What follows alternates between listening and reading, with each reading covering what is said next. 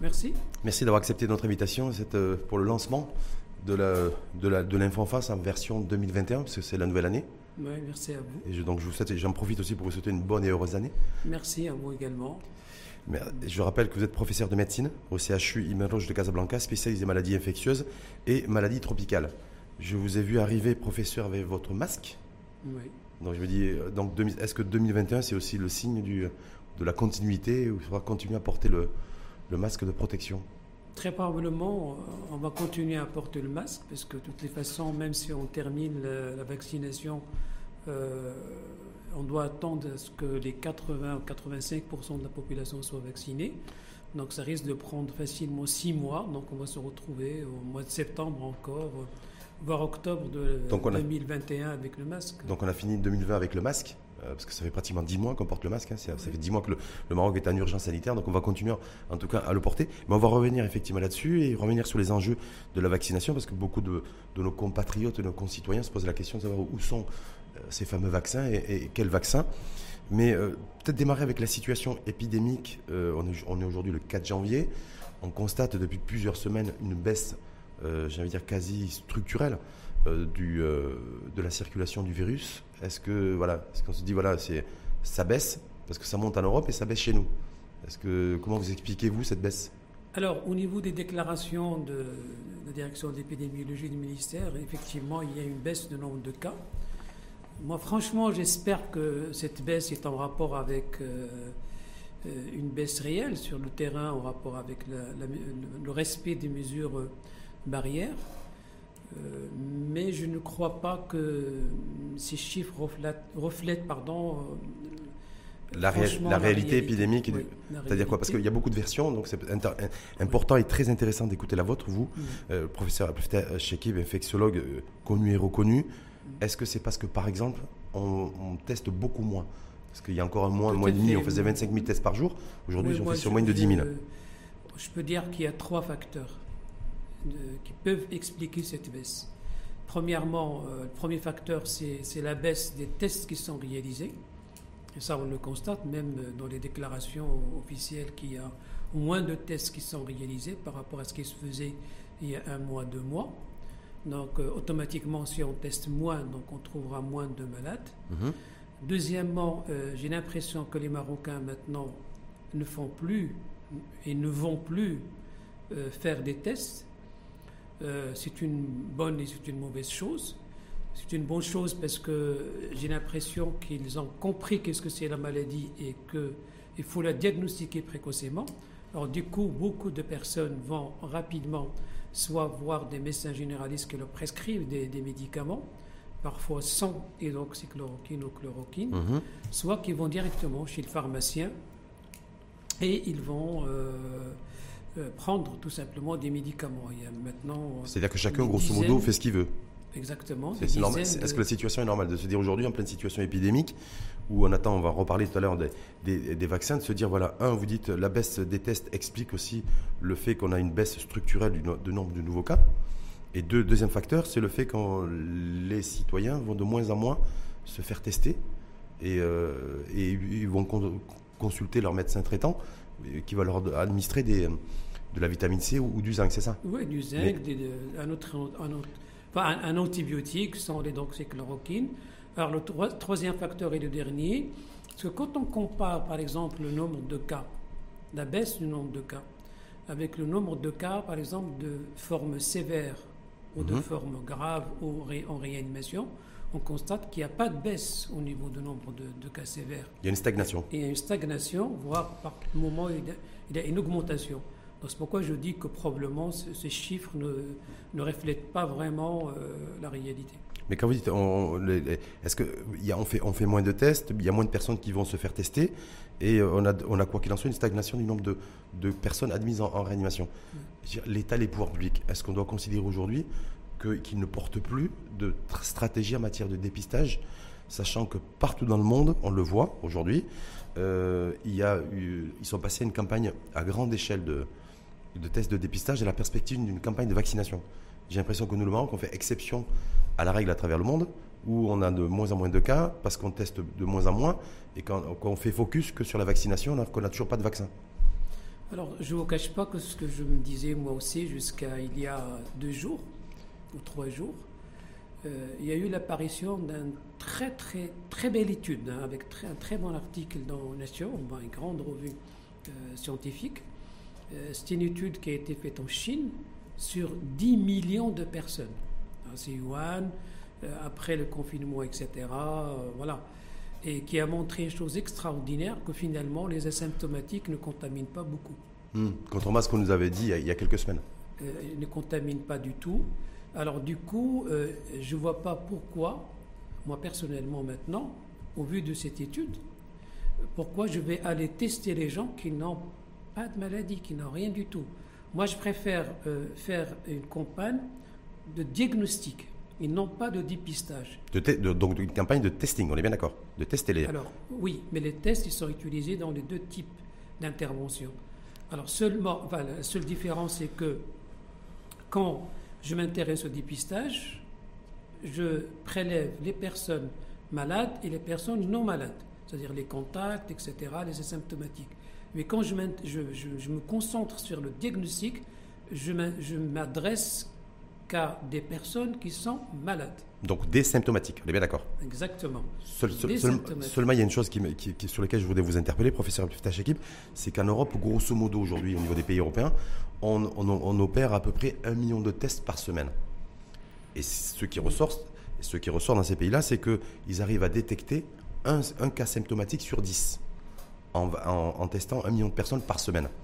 Donc je me dis, nous, en testant euh, 10 000 personnes par jour, euh, euh, c'est-à-dire si on fait x7, on est à 70 000, est-ce qu'on n'a pas le risque de voir, y compris des symptomatiques, passer entre les mailles de la, de, la chaîne Covid, des gens qui nous échappent?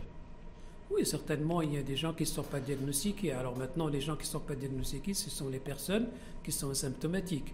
Et on, a appris maintenant d'une façon définitive qu'ils vont, de toutes les façons, ils vont guérir sans, sans problème, sans complications. Ça pour les asymptomatiques Voilà. Mais pour les cas symptomatiques avérés Alors pour les cas symptomatiques, qui nous échappent il y a, voilà, il y a deux types. J'allais venir à ça. Il y a, il y a deux types d'asymptomatiques. Il y a ce qu'on appelle les post-symptomatiques, qui ont très peu de symptômes. Et on a remarqué que même dans les post-symptomatiques, en fait, euh, ils ne font pas de complications. Ils finissent par faire, euh, par guérir au bout de 5-6 jours, 7 jours au maximum. Et on peut, grosso modo, les assimiler à des asymptomatiques en termes d'évolution, si vous voulez.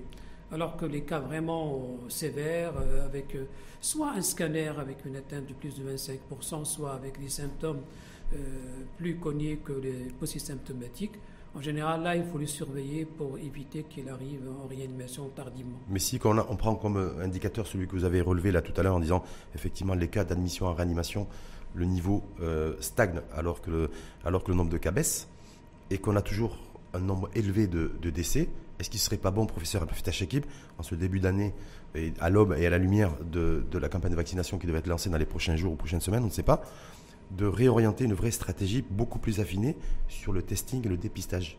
Alors, je suis d'accord avec vous dans un cas de figure. Ça veut dire que si euh, la stratégie de dépistage a pour objectif de diagnostiquer les personnes avant qu'il arrive. En réa Non, pour la vaccination. Hum, oui, de la perspective de la vaccination. Voilà, pour la vaccination. Parce qu'à ce moment-là, on, va éviter deux grands problèmes.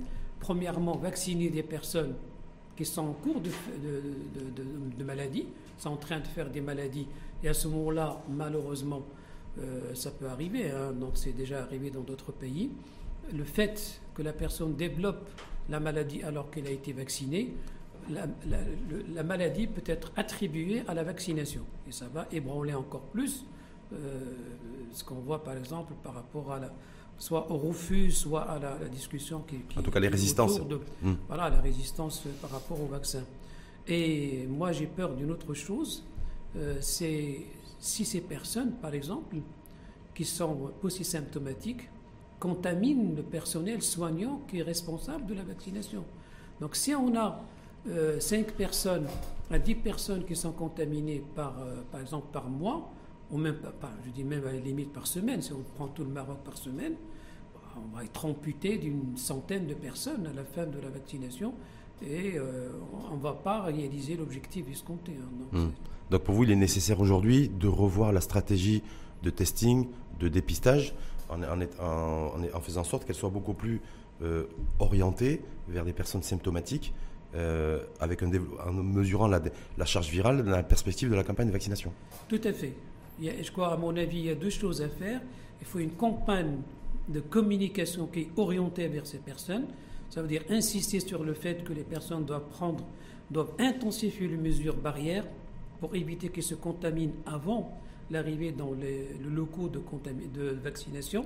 Et deuxièmement, euh, monter en puissance en termes de tests de dépistage réalisés par, par jour pour dépister le maximum de personnes et, l'exclure de, cette, de ce circuit euh, hmm. de la vaccination. Tester, tester tracer, isoler. Parce que ça, on ne le fait pas, les pouvoirs publics ne comprennent pas. Hmm. Et les Marocains et les Marocains ne comprennent pas non plus pourquoi. Parce qu'ils, euh, voilà, on constate que, que, que, ça baisse, mais quand on cherche et qu'on creuse un, peu plus, ben on se rend compte qu'effectivement, c'est euh, voilà, c'est parce qu'on teste, on teste beaucoup moins et qu'on n'a plus de stratégie de dépistage aujourd'hui. Donc c'est, la grande interrogation, la grande inconnue.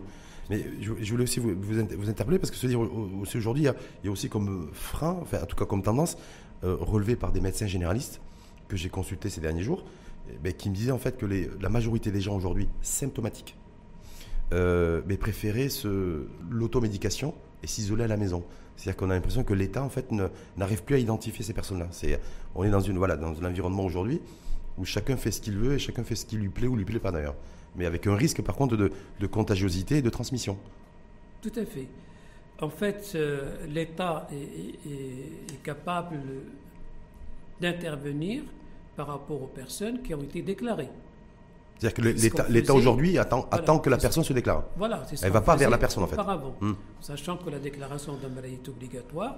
Donc chaque médecin, qu'il soit généraliste, spécialiste, euh, semi-public, bref, chaque médecin, quel que soit son secteur d'activité, est obligé par la loi, hein, c'est le décret royal de 1967, de déclarer la maladie aux responsables, c'est-à-dire soit à l'Observatoire d'épidémiologie, soit carrément à la direction de l'épidémiologie, soit au CIA, au centre de santé.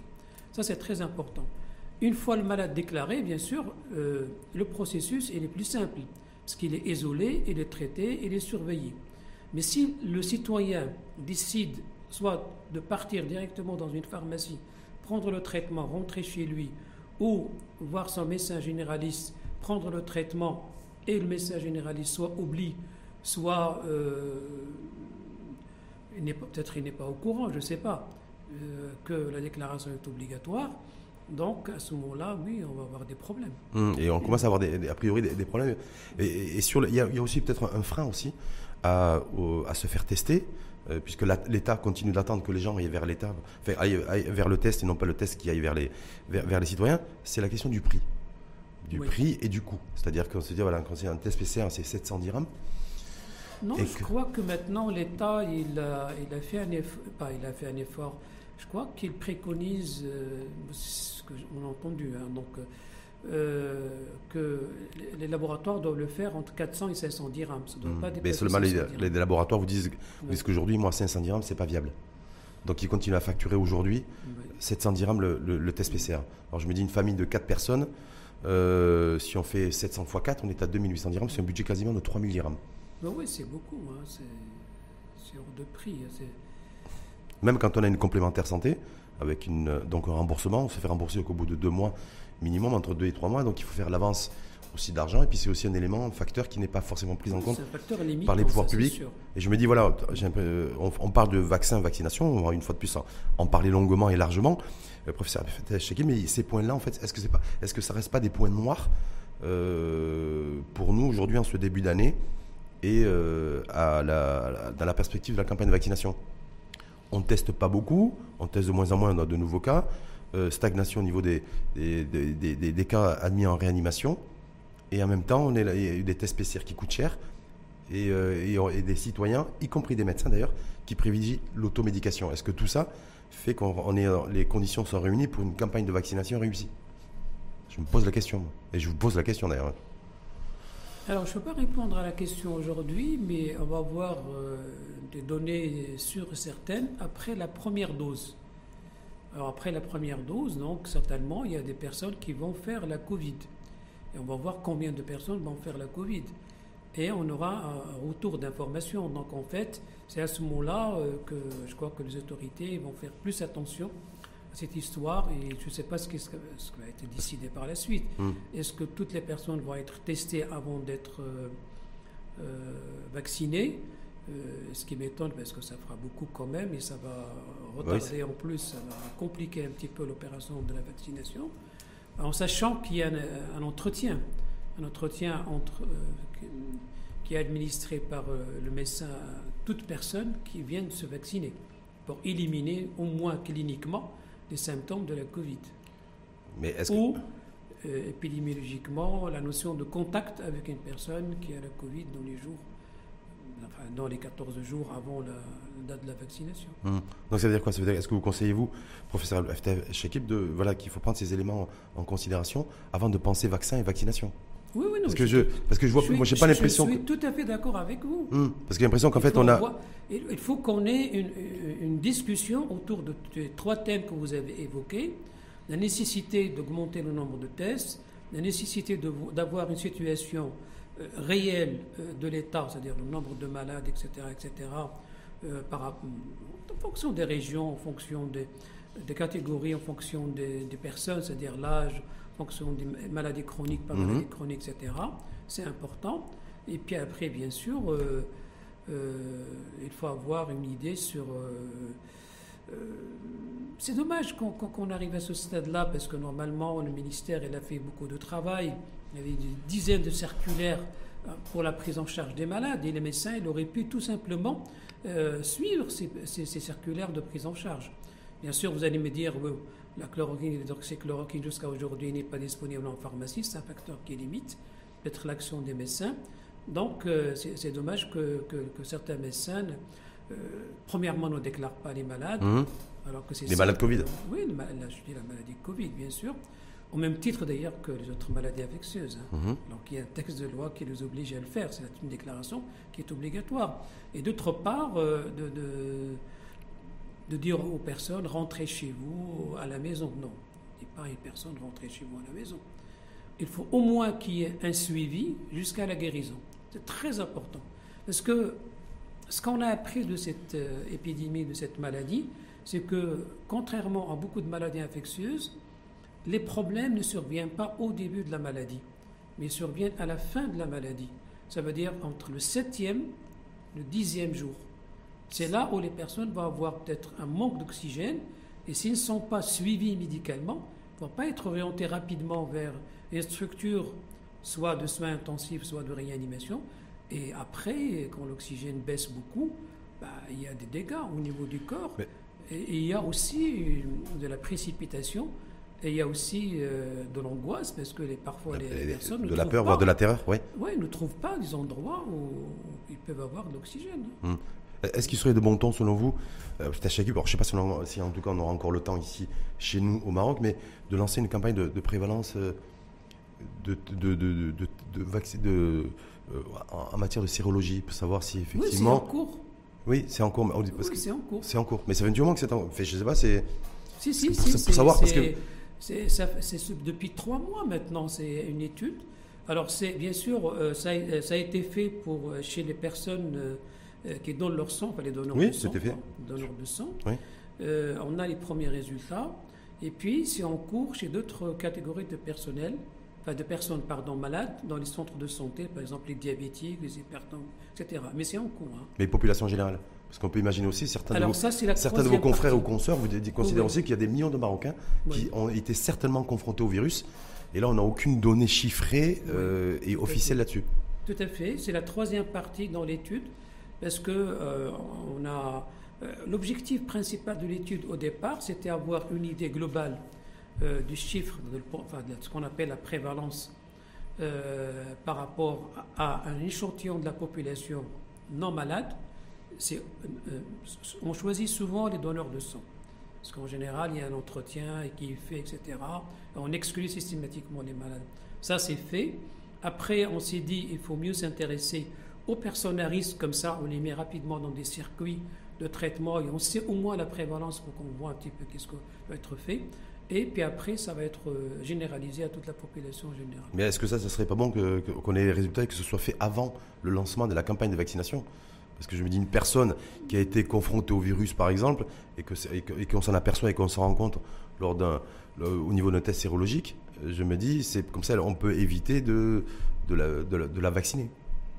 Non, ce n'est pas, pas ce qui est dit actuellement dans toutes les recommandations scientifiques parce que euh, beaucoup de scientifiques, euh, au vu des études qui ont été faites, qui ont montré que les anticorps après la maladie, les anticorps anti-Covid, après une maladie, donc euh, baissent, et baissent parfois en fonction des personnes. Au bout de 4, 5, 6, 7 mois, 8 mois, on ne peut pas aller au plus, plus de 10, 8 mois parce qu'on a fait suffisamment de recul, ils ont préconisé un délai entre la Covid et la vaccination. Il faut attendre deux à trois mois, la plupart des personnes disent maintenant trois mois, entre la maladie et la Covid.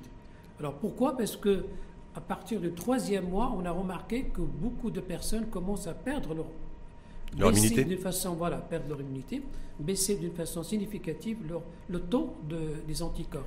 C'est-à-dire que toutes les personnes qui ont, qui ont eu le Covid jusqu'à présent, qui nous écoutent et qui vous écoutent attentivement, ne sont pas des populations prioritaires pour la vaccination, d'une part, et qu'il faudra respecter au moins, au moins un délai de trois mois. Voilà, trois mois entre le début de la maladie et euh, le jour de la vaccination. Et, parce que l'autre interrogation aussi sur, la, sur la, situation un peu épidémiologique, à pareil, à l'aube de la campagne de, vaccination, c'est la souche. On a vu au Royaume-Uni, vous avez vu il y a une dizaine de jours, il y a eu un affolement général, c'est une nouvelle souche plus, plus contagieuse et moins mortelle. Donc je crois qu'il y a eu un ou deux cas qui ont été relevés officiellement chez nous, au Maroc. Mais est-ce que ça ne veut pas dire aussi que ce, ce, virus mutant, en fait, fait qu'aujourd'hui, on a, c'est pas le confinement, c'est pas le couvre-feu, euh, c'est pas forcément non plus le port du masque, je dis forcément, euh, qui ont induit une décroissance du, euh, de la situation épidémique, mais c'est simplement le fait que ce virus, c'est peut-être beaucoup plus habitué à nous, à l'homme, c'est-à-dire, et que donc du coup, il est moins, il est moins virulent. Vous, en tant qu'infectiologue non? Oui, non? Non, non, moi j'ai pas l'impression. Euh, euh, et j'ai deux explications scientifiques. Alors, cette histoire de, surveillance de la souche et de la mutation de la souche, elle est aussi réalisée au Maroc. On a un, grand laboratoire de biotechnologie dans la faculté de médecine de Rabat qui surveille cette histoire. On a aussi l'Institut Pasteur qui surveille et on a régulièrement des données. Les génomes des virus qui circulent au Maroc jusqu'à maintenant euh, ne nous montrent pas que les virus qu'on a euh, actuellement au Maroc sont devenus moins virulents. C'est toujours la même souche. Ça veut dire que ça fait 10 mois, c'est la même souche. Avec la même euh, virulence, avec la, entre guillemets, avec la même sévérité. Voilà. Alors maintenant, par rapport à ce que vous avez évoqué concernant soit la souche britannique, soit la souche sud-africaine, euh, on est sûr aujourd'hui qu'elle aussi est moins virulente, mhm. mais se transmet plus rapidement. Chose que, bon, on craint nous, bien sûr aussi, parce que s'il rentre, ça va encore augmenter d'une façon catastrophique le nombre de cas. heureusement que ce n'est pas le cas jusqu'à aujourd'hui. Et puis, euh, Comment vous avez expliqué ça, professeur Abstachaki Parce qu'on voit aujourd'hui, à, travers l'Europe, hein, euh, cette, nouvelle, cette nouvelle souche, en fait, en tout cas, se développer et, circuler. Et vous me dites, nous, chez nous, de toute façon, notre génome, notre, notre souche, depuis 10 mois, n'a pas bougé. Pourquoi? Alors, euh, Pourquoi elle a bougé ailleurs et pas chez même nous à travers l'Europe, c'est vraiment. c'est on a l'impression que malgré ce qui a été dit, ça veut dire la transmission 40 fois à, 60, à 70, 75 fois plus, plus, importante que la souche, l'ancienne souche, on a l'impression que la transmission, elle est lente. Vous avez vu ce qui s'est passé. Euh, il y a eu une un cas en Italie, puis mmh. après un cas au Danemark, puis après deux ou trois cas en Hollande. Donc on a l'impression que ça va petit à petit. Donc, euh, Mais est-ce que c'est un phénomène selon vous qu'il faut, qu'il faut vraiment surveiller? Ou euh, se dire, bon, c'est pas très méchant de toute façon parce que maintenant ça fait 15 jours et qu'il n'y aura pas forcément une contagiosité euh, importante qui va se, qui va se diffuser dans, dans les différents pays Donc on n'est pas les mêmes, la même situation que le, que le Covid au mois de mars dernier Non, on n'est pas dans la même situation du tout, parce que euh, même, j'ai l'impression que même si la transmission est exagérée dans cette souche, la sévérité elle est moindre. Ça c'est classique dans les virus. Donc quand la sévérité est moindre, on aura très probablement plus de cas asymptomatiques. On est plus ou moins rassuré, surtout par rapport à l'étude que j'ai évoquée au début de l'entretien. Donc euh, ça veut dire que probablement on aura plus de personnes asymptomatiques ou de personnes post-symptomatiques qui vont guérir même parfois spontanément ou avec des médicaments vraiment basiques. Et euh, on aura moins de personnes qui vont arriver en réanimation. Donc il n'y a pas une grande inquiétude par rapport à cette histoire de... Alors bien sûr, euh, vous avez évoqué aussi un point qui est très important par rapport à la vaccination. Jusqu'à aujourd'hui, tous les scientifiques disent que, euh, du moins jusqu'à aujourd'hui, par rapport aux mutations qu'on a constatées dans cette souche, ça ne change rien en termes de vaccination par rapport aux vaccins qui sont utilisés actuellement.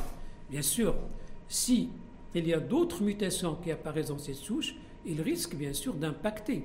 Est-ce que, ça peut, est-ce, que, est-ce que ça peut se produire, ça, vous en tant qu'infectiologue C'est-à-dire une, une transformation, une mutation brutale de, de la souche. Est-ce que ça, oui, oui, Même au bout de 10 mois, 11 mois de Covid Oui. Oui, oui, et c'est, quels, seraient, quels, seraient, les facteurs qu'est-ce qu'il, qu'est-ce y a comme facteurs qui pourraient effectivement influer et influencer sur, le, sur le, la modification de la souche? Alors, les facteurs. Déjà, à la base, pourquoi un virus euh, fait des mutations? Alors, un virus fait des mutations parce qu'il se reproduit et se reproduit beaucoup et fabrique beaucoup d'enfants, de, hein, des millions, voire des milliards euh, par jour. Et du coup, on a des anomalies. Alors, euh, bon, je peux vous donner un exemple très simple pour vous simplifier pour vos éditeurs. Euh, quand, on, quand on a une usine qui fabrique des pantalons, quand on fabrique 20, 30 pantalons par jour, ils seront impeccables. Il n'y aura pas un seul pantalon, on aura un défaut. Mais quand on fabrique 20 millions, il y aura au minimum 20, 30, il y aura des défauts. C'est exactement ce qui se passe dans les virus. C'est la même logique. En fait, la même logique. Ce sont des protéines, des acides aminés, qui changent d'endroit. Qui changent ou parfois ils ne sont pas fabriqués. Et on aura des virus qui sont. C'est le même virus.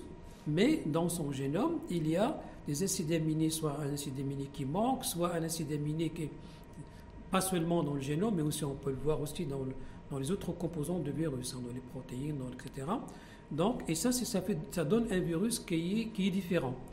Alors maintenant, quand, les mutations euh, surviennent dans les virus, il faut voir dans quelle région du virus. Est-ce que c'est au niveau des enzymes?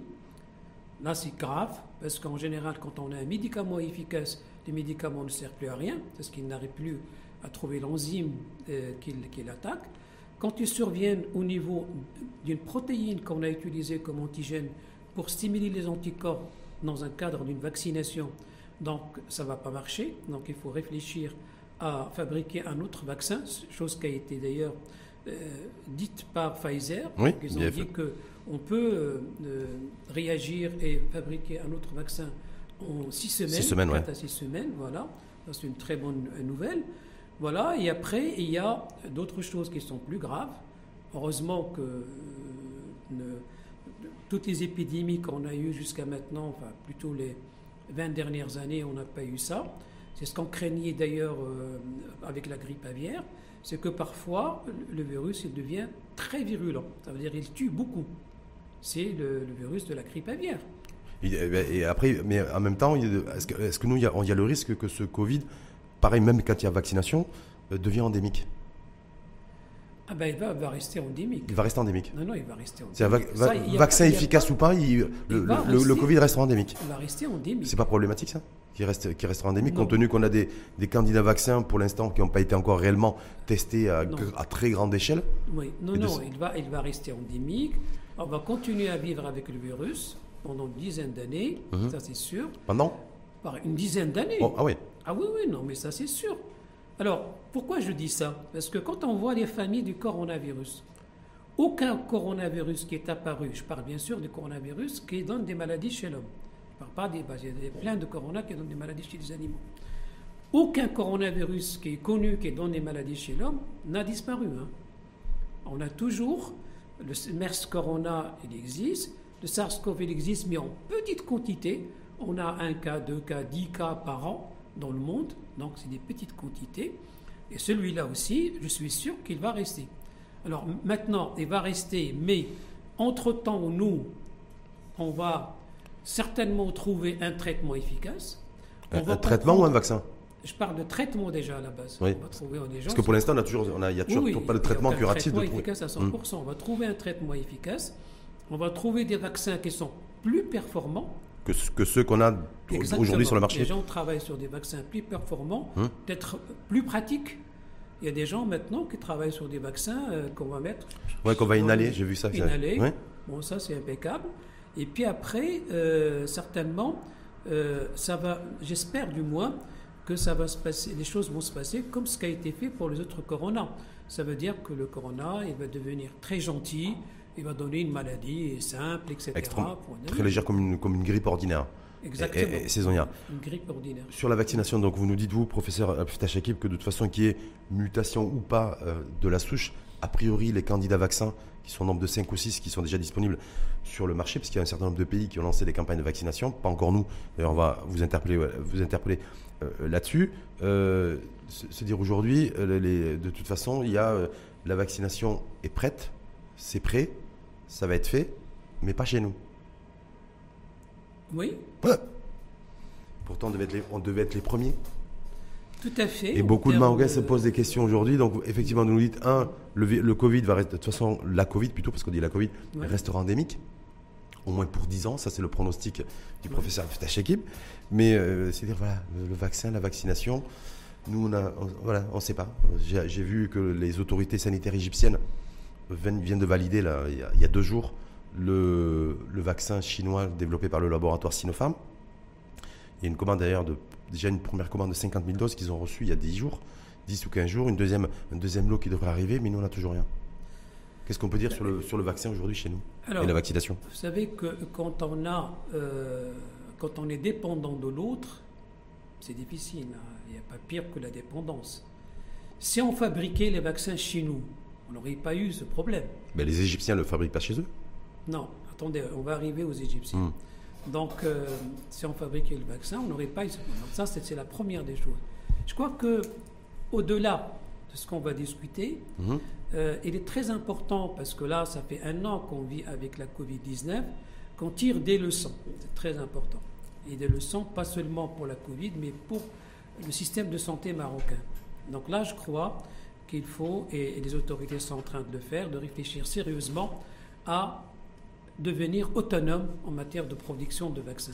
On a les compétences humaines. On a la possibilité de le faire. On a juste besoin d'un transfert de technologie pour débuter les... Ah ben c'est pas, euh, c'est c'est pas rien un transfert Non, de technologie. pas vous voyez. rien. Non, je suis que ce soit dans la santé ou dans d'autres secteurs d'activité, Oui. euh, la technologie aujourd'hui c'est ce qu'on paye le plus cher. Mais je quand peux- on n'est pas capable de, de la créer. de- Moi, ouais. je peux vous assurer que euh, on a pris du retard. On a pris du retard. On aurait pu le faire il y a 10 ans, il y a 15 ans. Parce que quand même, euh, le Maroc maintenant, c'est connu. C'est un pays qui produit beaucoup de médicaments. Il y a des génériqueurs, il y a des structures. Il y a même un laboratoire qui peut fabriquer les fioles, les machins, etc. Tout ce ce qui fabrique de l'insuline déjà à la base. Donc, il peut fabriquer beaucoup de choses. Donc voilà, donc qu'est-ce qu'il faut? Il faut juste, comme on dit, euh, un transfert d'une partie de la technologie. hein. Je dis la partie de la technologie, pas toute la technologie. Et ce qui a été d'ailleurs euh, euh, fait euh, au moment de la discussion avec les Chinois. Il était question Ça, c'est- transfert ça, c'est au début, de hein. technologie, voilà, au début. Je ne sais pas pourquoi il y a un retard. Est-ce que Mmh. les procédures prennent plus de temps que nous, on l'imaginait? Est-ce qu'il y a d'autres euh, données qui, qui nous échappent? Non, Mais- Je ne sais pas, franchement, je ne peux pas savoir. Selon vous, professeur Sacheki, par exemple, les Émirats Arabes Unis vaccinent leur population, le- la- le- leur, leur population, des, des- en tout cas des catégories, les catégories de, de population prioritaire depuis déjà plusieurs semaines.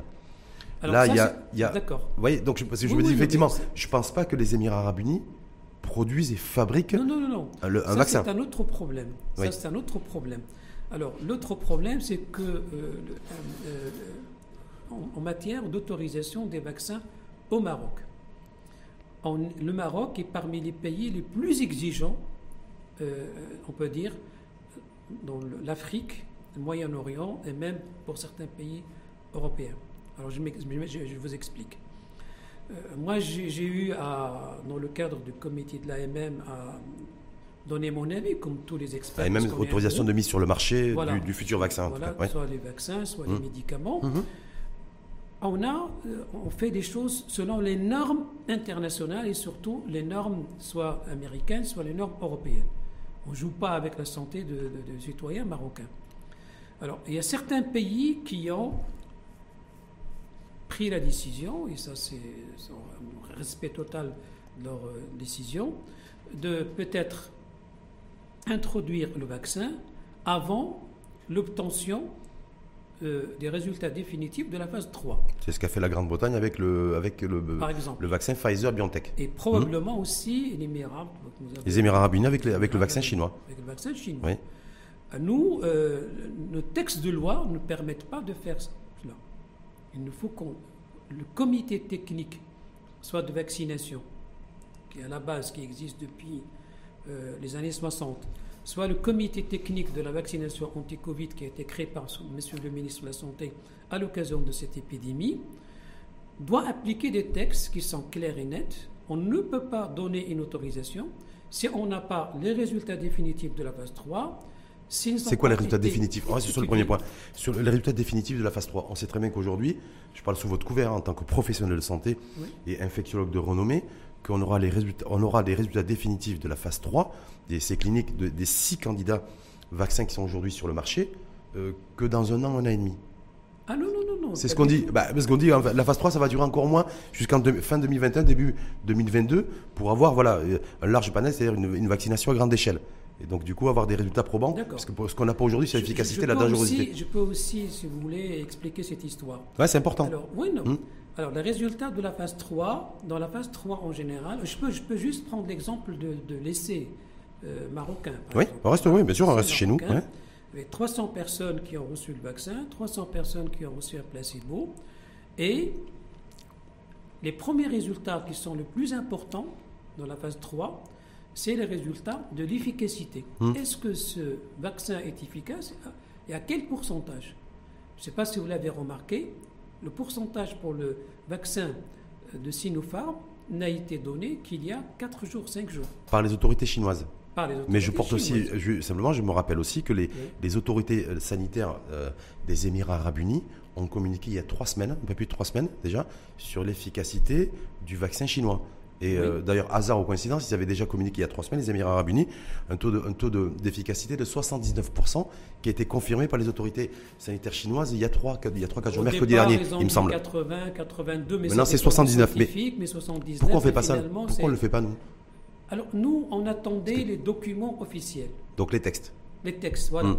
Nous, euh, on est encore sur le terrain juridique, c'est-à-dire qu'il y a une situation épidémique qui est, qui est extrêmement inquiétante aujourd'hui. Ça fait dix mois qu'on est en urgence sanitaire, qu'on a reconfiné le pays, qu'on ferme des restaurants, et on est encore sur les textes juridiques qui doivent nous permettre d'autoriser ou pas un vaccin qui a déjà été autorisé par le pays d'origine. Parce que c'est ça en fait. Attendez, Rachid. Ah, je sais pas. Mais, c'est très important. J'ai pas, j'ai pas dit que c'était pas important, mais je me dis. Alors, je vous donner un exemple. Est-ce qu'il faudrait pas simplifier le circuit? Moi, c'est ma, non, ma question. pas une question de simplification de circuit.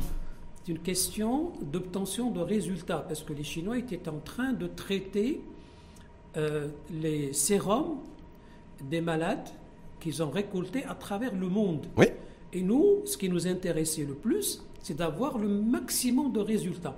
Au lieu d'avoir le résultat pour 2000 personnes, euh, le fait qu'on a attendu d'ailleurs, et moi je crois que c'est une bonne chose qu'on a, qu'on a eu ce retard, maintenant on a des résultats de 50 000 personnes.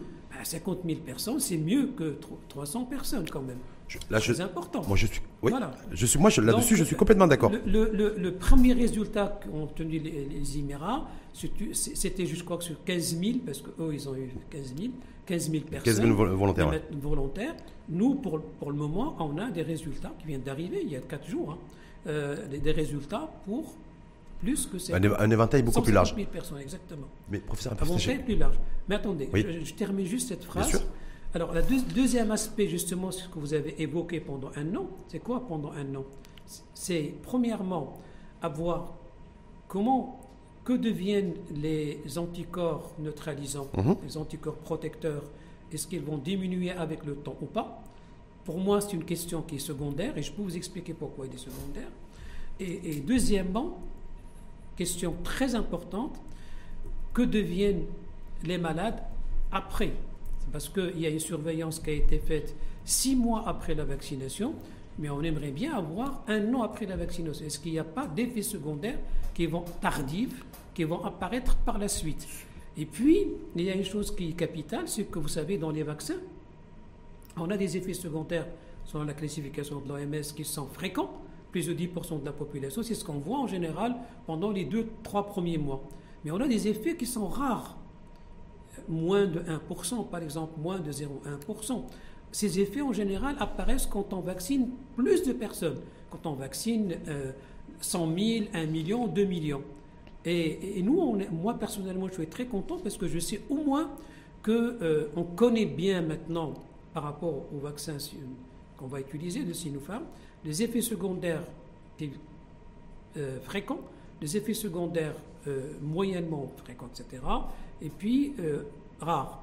Très rares, en général, il faut attendre que peut-être la vaccination de 2 millions ou 3 millions de personnes pour les connaître. Hmm. donc, tout ça, c'est pour ça que tout ça, va demander aussi beaucoup de temps. Ouais.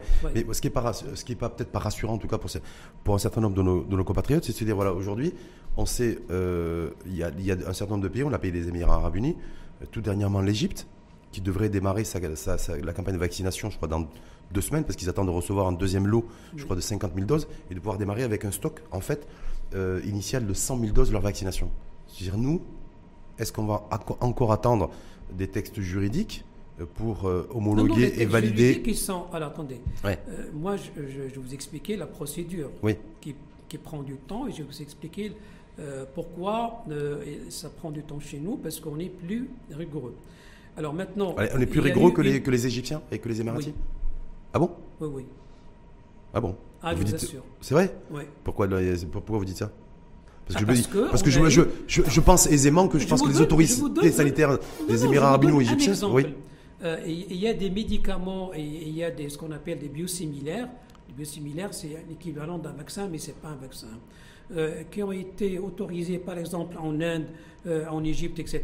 Et nous qu'on a refusé au Maroc. Hein. Hmm. Jamais été commercialisé au Maroc. Parce que ça, parce qu'il constitue un, un, danger en matière de santé Alors, publique. Parce qu'il n'y avait pas suffisamment d'études mhm. faites dans des pays, par exemple, européens ou dans des pays de, de, l'Amérique ou le Japon, etc., l'Australie. Parce que nous, quand on étudie les dossiers, il faut qu'on ait quand même euh, des études qui ont été faites dans le pays. Et dans différents continents. Sauf que là, on va partir sur des vaccins. Sur le, vaccin développé par Sinopharm et le vaccin, parce qu'on va y revenir aussi, euh, développé par le laboratoire AstraZeneca, en partenariat avec l'Université d'Oxford, où on n'a pas de données non plus. Et que vous avez fait référence à la commission AMM, la commission d'autorisation sur le de mise sur le marché, qui apparemment s'est réunie il y a encore quelques jours, et va devrait, en tout cas a priori, hein, valider euh, un des deux vaccins ou les deux vaccins, AstraZeneca et le vaccin chinois, dans les prochains jours, sans forcément avoir de, données scientifiques précises sur l'efficacité et la dangerosité. Euh, vous parlez de quel vaccin? Les deux, le vaccin chinois et le vaccin AstraZeneca. là, on, a les données, on a les données qui ne sont pas publiées de, par rapport à Sinopharm, mais on a les données aussi de AstraZeneca. Hein. Hum. On a les données sur, sur, le taux d'efficacité, mais c'est publié par, le, par le laboratoire. AstraZeneca, pas par le. je peux vous dire la réalité. Alors, la réalité, c'est quoi? Alors, laboratoire, il dit 70%, mhm. parce que dans l'étude euh, qui a été faite, il y a eu une petite erreur de dosage. Mhm. Il y a des une demi-dose qui, a été. Une demi-dose, dose, etc. Mhm. Donc, du coup, ils ont deux résultats, 90 et 62. Et puis ils ont fait un, calcul qu'on fait souvent biostatistique, machin et tout, ils ont dit 70%. Moi, je crois qu'il faut rester à 62%. 62, Pour AstraZeneca. Pour AstraZeneca. C'est-à-dire que le vaccin chinois a un taux d'efficacité supérieur à, au, vaccin AstraZeneca moi, je ne crois pas beaucoup à cette histoire de, de, 60, 70, chiffres qui hmm. sont annoncés par les laboratoires. Ouais. Je ne crois pas et je vous explique pourquoi. Alors, les chiffres qui sont annoncés par les laboratoires sont des chiffres qui sont annoncés par rapport à un calcul simple. Ça veut dire qu'on prend le groupe de vaccinés, le groupe de témoins, et on essaie de calculer combien de personnes parmi les groupes vaccinés ont fait la Covid, et les témoins ont fait la Covid et ont fait un rapport. Mais vous faites un calcul, vous donnez un pourcentage à partir de 30 000 personnes. Mmh, voire moins. Hein. Parce qu'AstraZeneca, c'est 15 000, je crois. Oui, non, mais je parle de Pfizer. Oui. dit 30 000. Mais qu'est-ce que devient ce 94% pour, par exemple, celui de Pfizer Quand on leur a vacciné 2, 3, 10, 15 millions de personnes. 15 millions. On, perd en efficacité. Plus on vaccine, plus on perd en efficacité. Exactement. Mais c'est pas, c'est pas grave du tout. Parce Mm. que si on est au-dessus de 60%, on est toujours efficace en termes d'efficacité individuelle. Si on est supérieur à 50%, et plus exactement, enfin, je donne le chiffre exact, c'est 52%, on est efficace du point de vue vaccin, protection communautaire. Le même niveau que le taux de va- le- le taux d'efficacité du vaccin antigrippal. par Je crois qu'on est entre 45 et 50. Voilà. Hmm. Donc, 52%. Et quand vous avez un vaccin qui a, qui a donné, lors d'une phase 2, par exemple, 94, 96, 80, même à 60, en général, ça répond aux normes. Parce qu'il y a des normes de l'OMS qui sont très précises, puis il y a des normes, d'autres- normes de CDC, etc. Donc, en général, nous, on n'a pas d'inquiétude en termes d'efficacité. Seulement l'OMS, d'ailleurs, on a reçu Myriam Big Daily il y a, il y a à peu près 15 jours. Oui. Ici même, a un rôle plus, plus ou moins consultatif, entre guillemets. C'est les, les États et les pouvoirs publics oui, de chaque bien pays sûr. qui sont Moi, je- souverains, on est bien je d'accord. Je Ça, c'est vous dire. je- Oui, je- en tant que scientifique, vous dites ça, mais je veux dire. dis sou- souvent.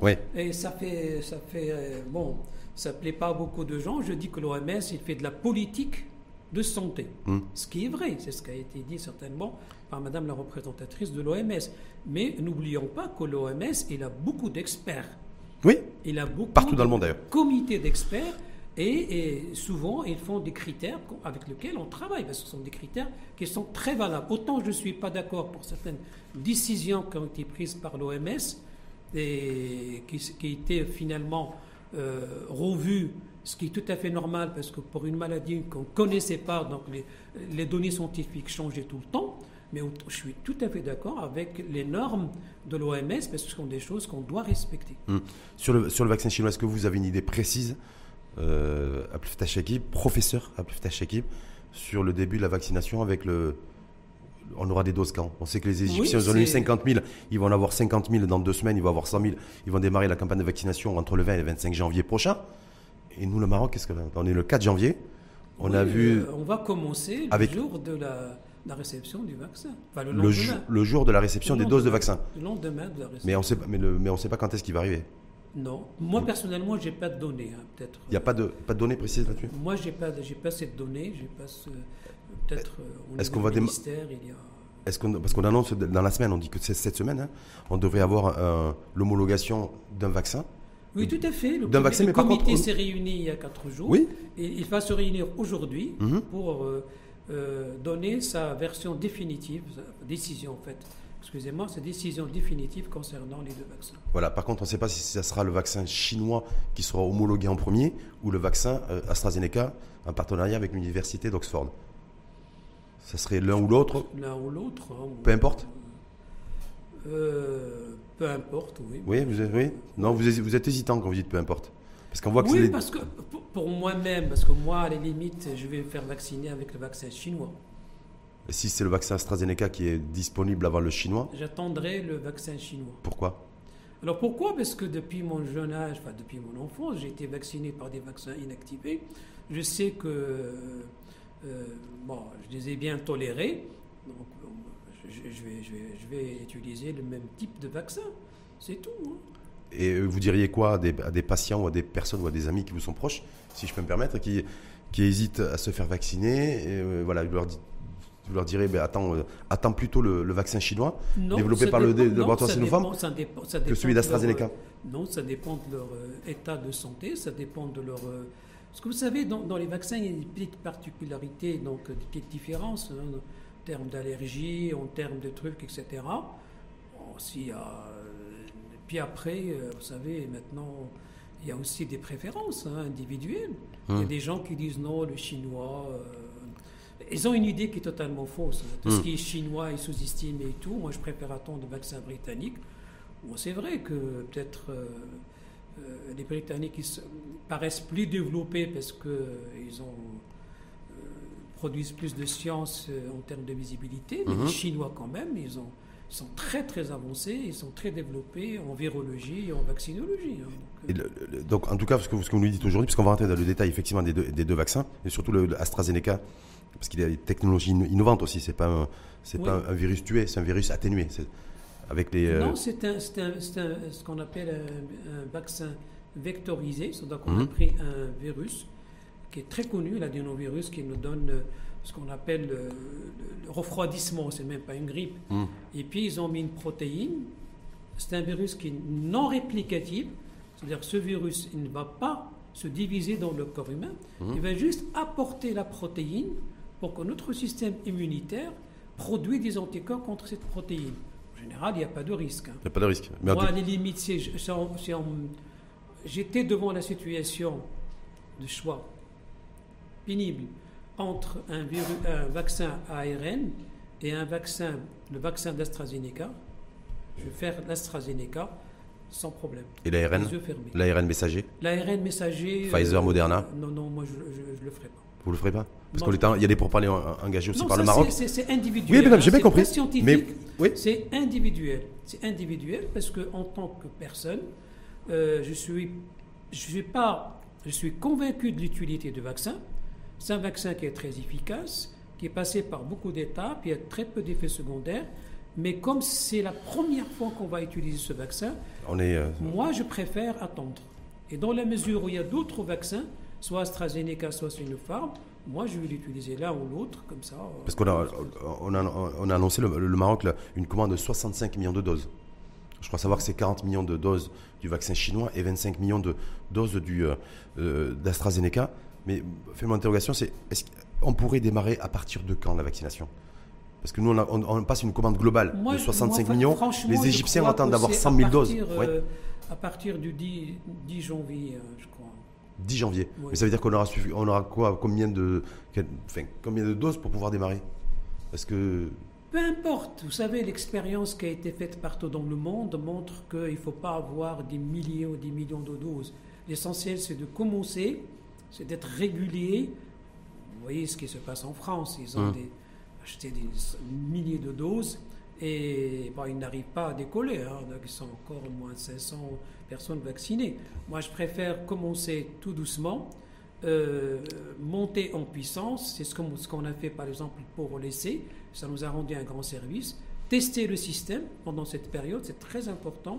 Rectifier s'il y a des petites anomalies, malgré qu'il y a eu pas mal de simulations qui ont corrigé des, des- des- des- des petites anomalies de, de- de circuits, de malades, de machin, etc. Parce que le circuit va être compliqué. Il, faut, il y a deux doses, une Ah attente de oui. 21 jours, Oui, oui, ensuite oui. 15 jours supplémentaires pour pouvoir une- faire une évaluation des pas- anticorps. C'est pas facile du tout. La preuve, c'est que tous les pays du monde, même les États-Unis, l'Angleterre, ils trouvent énormément de difficultés. hein. Hmm. Aussi bien au niveau de la logistique, au niveau de, de circuits de personnes qui sont vaccinées, etc. Donc il faut, il faut faire attention. Il n'y a qu'un pays, d'ailleurs, je crois savoir qu'à ce jour, le pays, le pays qui a le plus vacciné euh, sa population, c'est Israël, où ils ont Oui. vacciné un peu plus d'un million de personnes. Oui, oui, ça c'est un autre monde. Hum, c'est un autre monde. C'est un autre monde. Pourquoi vous dites euh, C'est Ben, quoi la différence pour, entre l'adhésion à la on- vaccination on varie voit, oui, selon voilà, quoi Ouais. on, voit, on voit ce qui se passe. Par exemple, je parlerai que de la vaccinologie. Alors, la vaccinologie, euh, vous savez, euh, en Israël, c'est très développé. hein. Très, très développé. Je vous donne juste un exemple, à tel point que, par exemple, pour la polymyélite, ils surveillent le virus dans les égouts. Dans les égouts. Dans les égouts. Pourquoi les égouts? Bah non, pourquoi dans les égouts? Parce que y s'il a y, a les- une augmentation, le, le- le- le- le virus de la, de la polymyélite, c'est un virus, ce qu'on appelle nous un entérovirus. Ça veut dire que c'est un virus qu'on avale, peut donner polymyélite, mais s'il si, ne donne rien du tout, il est éliminé par les selles. Mais, mais quand il donne, il est éliminé par les selles. Donc quand il augmente dans, dans, dans, dans les égouts, ça veut dire qu'il y a des personnes qui excrètent le virus. Ils ont un système de traçabilité, ils vont aller voir qui est la personne, et puis après, ils vont...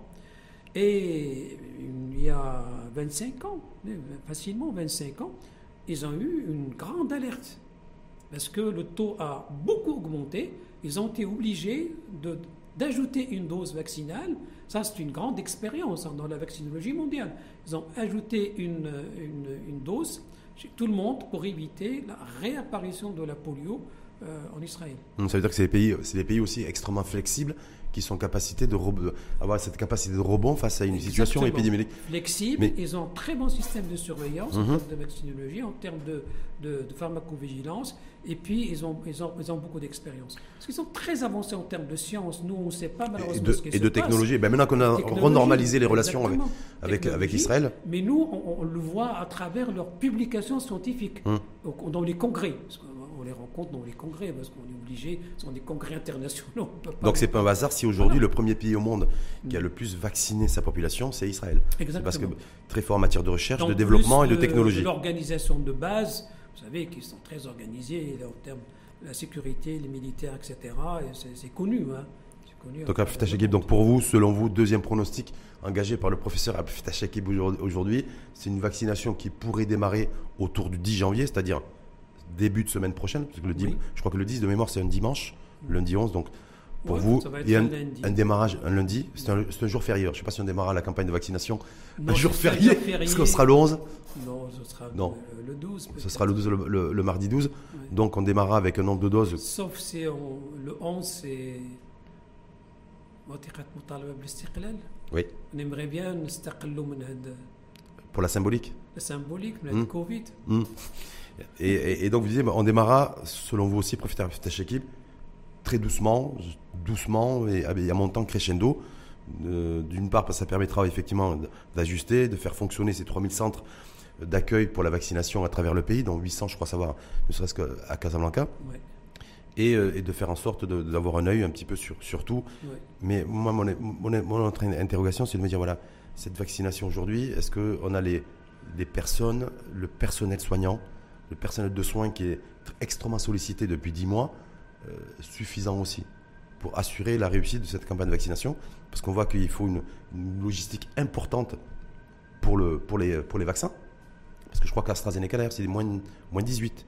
Donc euh, en termes de réfrigération. Non, c'est la même chose qu'au Sinopharm. Entre 2 et 8 degrés. Entre 2 et 8 degrés. Donc, un, donc un, un, frigo, un frigo congélateur classique. Mais est-ce qu'on qu'on aura tout le personnel de soins qui sera en capacité de pouvoir accompagner et faire en sorte que cette euh, campagne de vaccination soit réussie? Moi, je crois que je compte beaucoup sur une chose, c'est que le personnel soignant, il va être motivé par une chose importante, c'est que il va participer dans une opération qui va le débarrasser, nous débarrasser, débarrasser le Maroc de cette catastrophe. Et ça, euh, je crois qu'on peut faire un effort, le dernier effort. Parce que le personnel de, santé, est-ce que les blouses blanches, comme on dit, on dit euh, est-ce qu'elles sont, est sont prêtes pour ce dernier effort, cette dernière ligne droite, à donner le maximum pendant au moins 4 mois, parce que c'est 12 semaines? Oui, en principe. Euh, on a une grande expérience de vaccination au Maroc. Euh, déjà au niveau des centres de santé, il y a plein, plein de, personnels soignants qui, qui, ne font que ça. Ils vont vacciner les enfants, donc il n'y a pas de souci, ils ont l'habitude. Au niveau des hôpitaux, c'est la même chose.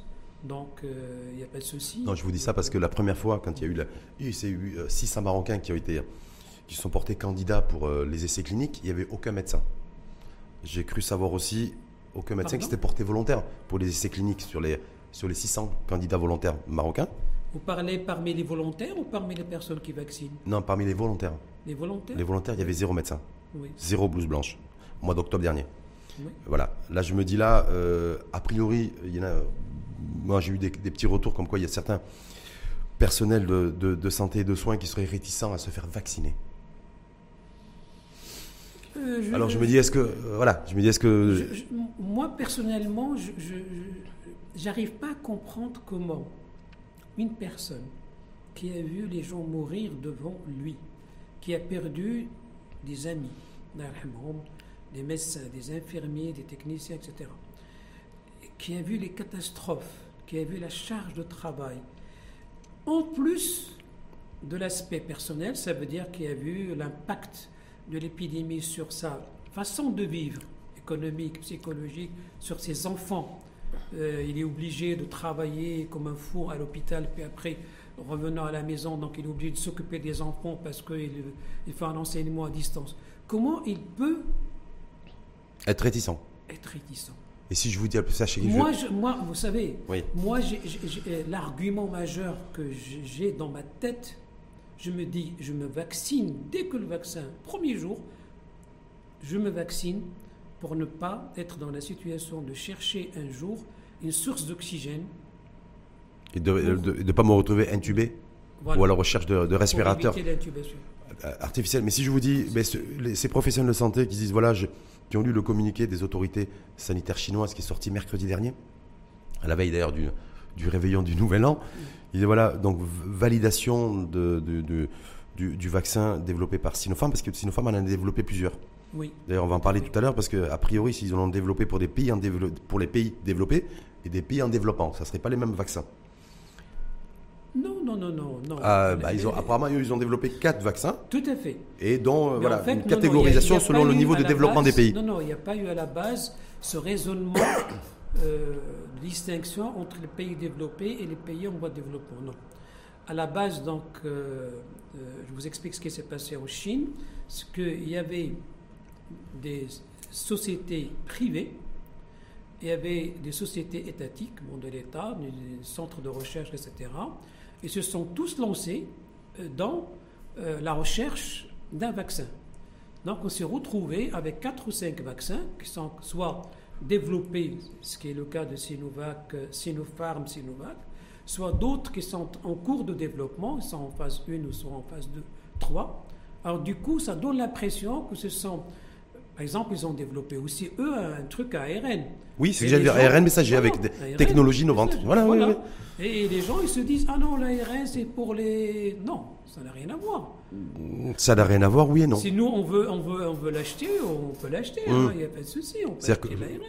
Donc c'est pas... Non, non c'est pas... c'est pas lié, Alors y a pas- maintenant, a- bien sûr, euh, euh, vous avez scientifiquement raison dans un aspect de ce que vous venez de dire, parce que maintenant, il est clairement dit, ça c'est une recommandation scientifique, qu'il ne faut pas mélanger deux types de vaccins. Ça veut dire quand on commence avec un vaccin inactivé, Il on faut ne peut pas faire la deuxième dose avec un vaccin ARN.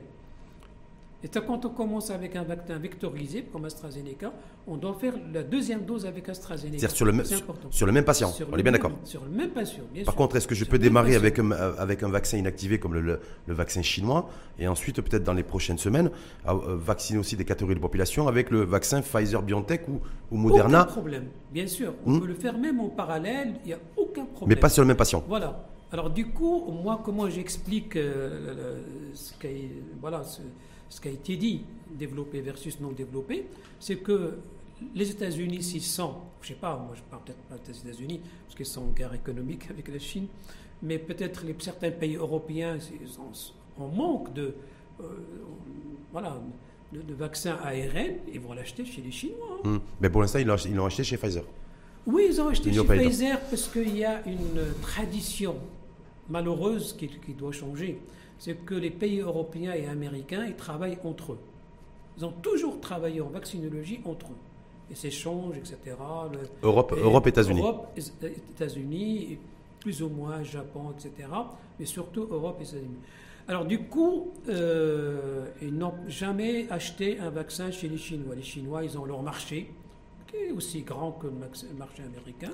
Puis ils vendent leurs vaccins et tout, qui marchent, donc ça sans problème.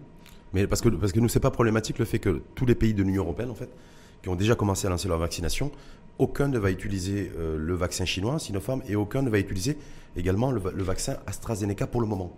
C'est-à-dire que Non, c'est pas. l'ag- c'est l'agence de- Oui, c'est Oui. pas un problème. Ça, qu'on a- moi, je dis entre guillemets, c'est l'hégémonie économique, mais aussi scientifique hein, de- des États-Unis, parce que vous savez, Pfizer, c'est un grand laboratoire. Et puis, il a une capacité de production extraordinaire. Vous savez que les vaccins n'ont pas la même durée de, de fabrication. hein. Donc, il y a des vaccins qu'on fabrique rapidement, des vaccins qu'on fabrique moins, etc. Et quand on compare, par exemple, l'ARN avec le vaccin de Sinovac, on, fab- on peut fabriquer euh, euh, 100 fois plus de doses avec un, un vaccin ARN dans le même laps de temps que par rapport à Sinovac. Sinovac, il faut des virus, qu'il faut, etc. Il faut désacti- dé- les passer dans le format, dans la chaleur, etc. Donc c'est, ça prend du temps. Voilà, ça prend du temps. C'est pourquoi on a très peu de doses qui sont fabriquées. En tout cas, on voit très bien, même si vous avez, euh, vous avez tenu à rectifier euh, l'idée reçue euh, que, que le laboratoire Sinopharm, par exemple, pour ne citer que lui, qui a, développé, je crois, quatre, quatre candidats vaccins hein, différents, certains pour les pays en développement et certains pour les pays développés, vous dites que non. Par- non, non, non. Ça, Par contre, on voit, c'est- on voit bien que, Ils ont développé en fonction de la demande. en de- fait. en fonction de la demande, Soit de la demande escomptée, soit de la demande qui va, qui va survenir par la suite, Oui. soit en fonction de, de la demande. Par contre, on voit, on voit bien à Abdel Shakib qu'aujourd'hui, les- c'est essentiellement et majoritairement les pays riches qui ont déjà des doses de vaccins. Je pense pas que ce soit un hasard, ça. Bon, ça, c'est de. En, en- en vaccinologie, ça a été toujours le cas. hein. Mm. Les vaccins qu'on utilise au Maroc, pour les enfants, sont des vaccins euh, soit européens, soit américains depuis longtemps. hein. Mais là, en, pleine situation pandémique. en situation pandémique, on, on s'attendait d'ailleurs, j'avais interpellé aussi la représentante de, de l'OMS, Myriam Bigdeli là-dessus, Mm. c'est-à-dire qu'il y avait enfin, en tout cas un semblant d'équité euh, entre pays riches et pays pauvres sur l'accès aux, aux doses de vaccins. On se rend compte que, ben non. Donc c'est. Ce qui a été dit malheureusement aussi bien par l'OMS que par l'agence européenne, Hum. enfin par l'Union européenne, mais on a, j'ai pas l'impression que c'est appliqué. Hum. Mais a priori non, parce qu'une fois de plus, en tout cas, c'est les pays riches qui, ont les, qui sont les premiers à avoir les, Exactement. avoir, avoir les vaccins. Il y a aussi, je voulais vous interpeller sur un peu, parce qu'on commence à avoir des, des chiffres sur, les, sur la tarification des vaccins qui viennent de, qui viennent de sortir. On nous avait dit, à un moment d'ailleurs, le, le- concernant le vaccin chinois développé par, par Sinopharm, qui a été testé sur à peu près plus d'un million de Chinois. Oui, Donc on parlait d'un pays- d'un prix autour de 30-40 dollars la dose, Ouais. donc entre 300 et 400 dirhams. Ouais. Aujourd'hui, le- le- on n'a toujours pas de, officiellement d'annonce de, de prix du vaccin chinois. Par contre, AstraZeneca, on parle de, de, de, de- dollars, la, dollars la dose, donc x 2, on est 40, Ouais. 40 dirhams. Euh, mais on a, je vois, le AstraZeneca, euh, le euh, Pfizer, on est à 120 dirhams la dose. Comment, comment vous- on a des rapports en fait de 1 à 8 ou à 9 tout à fait. sur Alors, les- ce- ce- ce- cette- sur les cette prix. différence est, est expliquée par la façon avec laquelle le vaccin est fabriqué. Alors, l'ai expliqué tout à l'heure rapidement. Par exemple, pour l'ARN, c'est très simple. hein. L'ARN, il y a des machines, euh, il y a des procédés pour produire des milliards d'ARN messagers, il n'y a pas de souci. Alors, qu'est-ce que vous mettez Vous mettez un ARN messager, vous incluez dedans une information, et puis après, vous le mettez dans une goutte d'huile. d'huile. Oui, oui, oui. Les nanoparticules sont de l'huile. hein. C'est quoi, de l'huile de, table, de l'huile d'olive Non, non, non, c'est plus compliqué. Non, non, non. Ce sont des lipides qui sont similaires aux lipides des membranes cellulaires qu'on a. Pour- qu'ils fusionnent avec elles et que euh, l'ARN messager rentre à l'intérieur. hein. On a dans les laboratoires, on sait ça, bon, ça vous le savez très bien, c'est fabriqué plusieurs types de, de- de lipides. Alors, le vaccin chinois, c'est c'est plus compliqué au niveau de la production.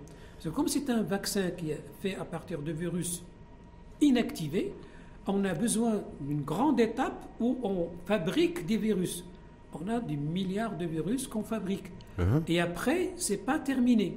Il faut les passer première fois, deuxième fois, troisième fois pour les, les tuer, pour les inactiver, pour la chaleur, le formaldéhyde, etc., etc.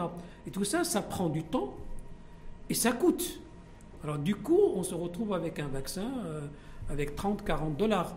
Alors que l'autre, euh, bon, euh, on fabrique rapidement. Parce qu'il faut qu'on risque donc si on reste si, si en fait le, le- ce, ce prix-là est, est confirmé hein, par les, les autorités oui. les auto- donc c'est confirmé c'est 40 dollars le vaccin chinois C'est confirmé par les, les- les- les- Le laboratoire Les laboratoires euh, qui produisent. hein. donc 40 dollars le Alors maintenant, euh, qu'est-ce qui se passe au moment de la vente? Bon, il y a de- de- de- beaucoup de choses qui se passent. C'est en fonction de la quantité demandée, c'est en fonction de l'intervention parfois de- d'organismes internationaux. hein. L'OMS, par exemple, il a un organisme, Gavi, bon, qui oui mais juste sur les oui mais c'est des, fonds en fait de soutien Oui, c'est pas exactement. pour réduire pour réduire la pression du, du prix pour les Voilà, États mais hein. C'est important les fonds de soutien. Oui. Non, mais moi, je me dis entre- de réduire le coût. parce que je me dis en fait on va voir le on va faire le grand écart entre AstraZeneca où c'est 20 dirhams la dose donc deux doses 40 dirhams et a priori le vaccin chinois qui de- devrait coûter entre 300 et 400 dirhams la dose La dose. donc je me dis c'est euh, voilà Oh, oui. mais est-ce que et sans pour autant être beaucoup plus efficace? Non Bon, c'est à peu près la même efficacité. hein. Parce que je me dis, est-ce qu'on peut pas inverser si on peut le faire hein? Parce qu'on a prévu, de, on a passé une commande de 65 millions de doses, ce qu'on disait, 40 millions auprès de- du, du laboratoire Sinopharm chinois et 25 millions auprès de AstraZeneca et l'université d'Oxford. Compte tenu que c'est euh, l'université qu'AstraZeneca est moins cher, est-ce qu'il ne faudrait pas inverser le ratio, prendre plutôt 40 millions chez AstraZeneca et, et que 25 millions chez, les, chez nos amis chinois? Vous risquez de. Même si c'est même si ça a été, la gratuité a été annoncée pour tout le monde. plus euh, la campagne de vaccination. hein. C'est vrai. Parce que vous savez que, bon, euh, ils peuvent vous donner, je ne sais pas moi, 50 000 doses ou 100 000 doses. Puis après, comme ils ont une demande monstre, hein, vous savez qu'il y a une pression énorme sur les vaccins dans le monde. Euh, deuxième commande, euh, on va attendre deux mois, trois mois, quatre mois. Je ne sais pas, moi, je, je dis, Non, mais je- je donne un exemple. hein. Est-ce qu'il faut avoir une Donc, approche Il faut mieux prendre. euh, D'ailleurs, le Maroc a fait quelque chose de très intelligent. euh, c'est que il a euh, diversifier les, les endroits où il va avoir des vaccins, enfin, les sources d'approvisionnement. Ce qui est une très bonne chose. Hmm. Donc, euh, Mais, mais de, de dire enfin, 65 millions de doses de vaccins, moi je me dis, on les aura, on les aura quand? On pourrait, les, on pourrait les avoir euh, que dans deux mois, dans trois mois? Mais c'est bien. si on, démarre le, si on démarre le 10 ou le 11 janvier selon vos pronostics. Oui, mais, je me dis, moi. De toute façon, on a besoin, de, de- de- de- de- si vous voulez, d'une livraison continue. Hum, Parce que moi je me dis, l'Égypte, ils sont servis, on leur sert, on leur livre, quand je dis on leur sert, on leur livre 50 millions de doses toutes les trois semaines. Euh, donc je me dis, est-ce que nous, si, est-ce que nous, on va être sur le même train, c'est-à-dire, on va nous livrer J'espère, 50 c'est ce 000 qu'on doses espère. C'est ouais. Ce Parce que je me dis espère. 50 000 doses, c'est après. Puis, euh, il ne faut pas oublier aussi que, vous savez, euh, en matière de vaccinologie, il faut faire très attention à la chaîne de froid. Hum. Et les capacités dans le- de, de gestion, de magasinement de, de- ces éléments, bah, il faut faire attention. Il ne faut pas non plus prendre des quantités très importantes et se retrouver, je ne crois pas, parce que quand même, il y a des, des gens très compétents en matière de logistique qui nous accompagnent, notamment les militaires, parce qu'ils savent très bien faire ça. Euh, donc, euh, il faut quand même qu'on ait des livraisons euh, régulières et qui ne dépassent pas la capacité de stockage. Parce que je me dis, si on reçoit par, par lot de 50 000 doses, parce qu'a priori, en tout cas pour le, le- le vaccin chinois, je parle sous votre couvert, hein, euh, a priori c'est des lots de 50 000 doses, dans un premier temps. Oui. Euh, donc 50 000 doses, ça veut dire qu'on on pourrait vacciner à peu près 25 000 personnes. Puisque Oui, c'est mais si doses. on vaccine euh, 25 000 personnes euh, la première semaine, moi je serais très heureux. hein. Hum. Non mais je me dis, est-ce que, dans, est-ce que dans 4 mois, on aura vacciné 23 millions de personnes? Ben, la ce- cadence va, va s'accélérer. Oui. C'est ce que je disais tout à l'heure. Une fois que le système est rodé, etc., que les gens. Parce qu'il ne faut pas, faut pas oublier aussi que certainement au départ, il y aura très peu de monde. hein. Vous savez- vous savez comment, sont- comment est l'être humain. J'allais dire les Marocains, mais l'être humain.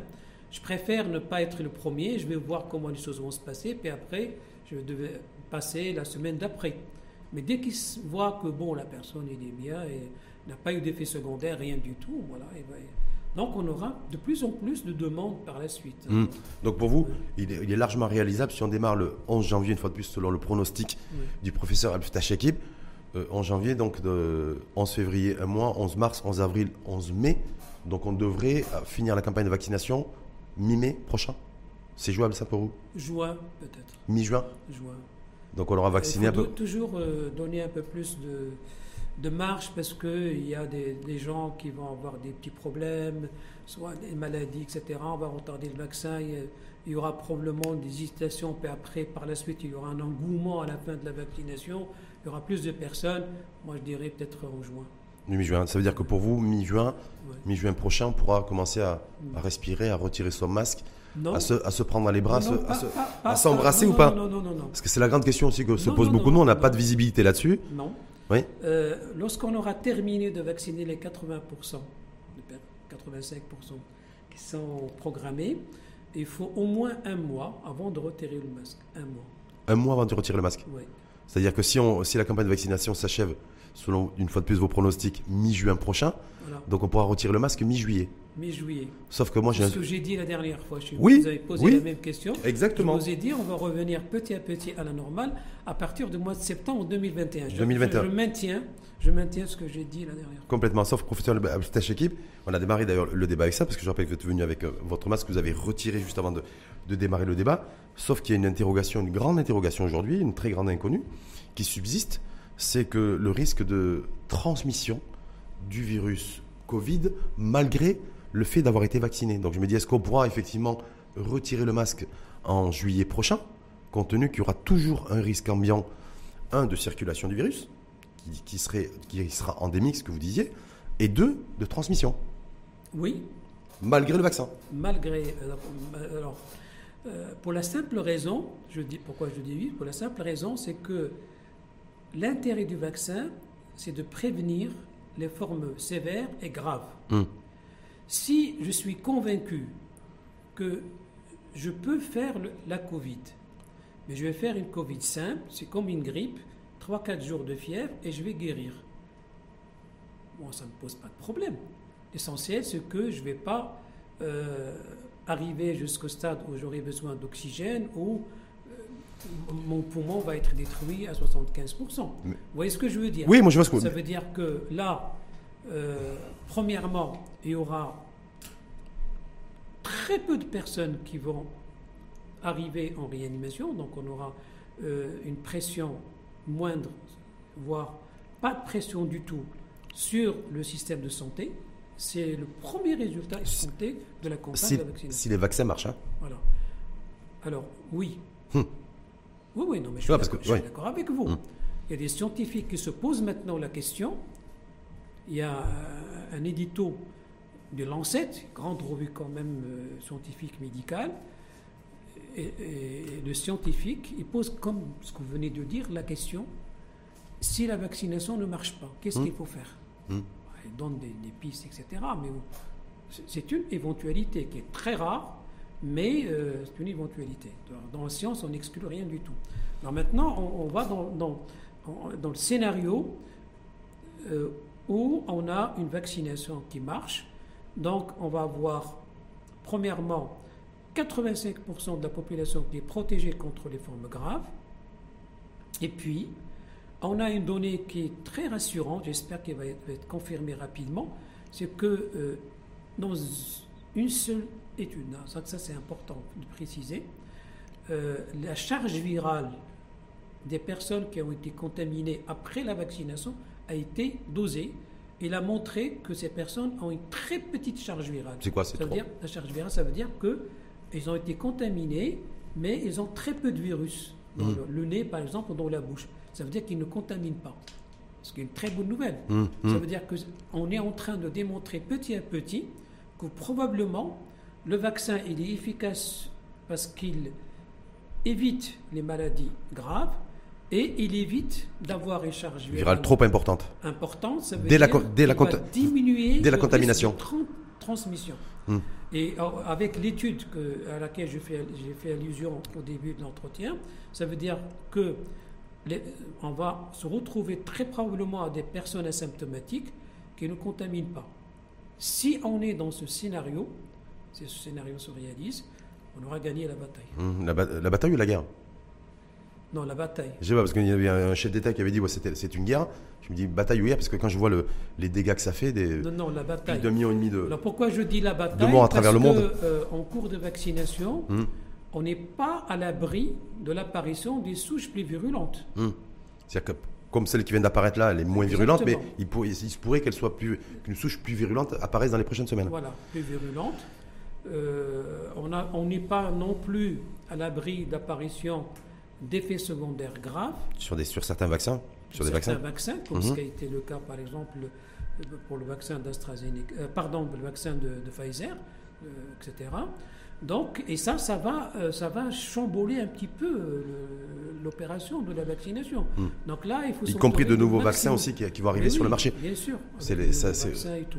oui. Autre, euh, je voulais finir avec vous, le préfet Tacheki, se dire aujourd'hui, on est, on est le 4 janvier, il y a à peu près un peu plus de 10 jours, il y a des nouvelles directives sanitaires qui ont été prises, couvre-feu euh, généralisé sur l'ensemble du territoire, euh, la fermeture de restaurants ici, euh, en tout cas au niveau de la, région de Casablanca, Stade. Donc on voit qu'il y a durcissement aussi, toujours maintien en tout cas durcissement des, directives sanitaires. On a commencé l'émission et le débat en disant voilà, il y a une, une tendance structurelle à la baisse du nombre de nouveaux cas que vous avez expliqué. Mais se dire, voilà, est-ce qu'on doit continuer, selon vous aussi, à maintenir cette chape de plomb de directives sanitaires très strictes qui empêchent les, nos citoyens et les- nos concitoyens de pouvoir euh, vivre et souffler un petit peu Écoutez, moi j'aurais bien aimé trouver une solution pour euh, dé- nous débarrasser de cette histoire, parce que je sais que c'est très pénible.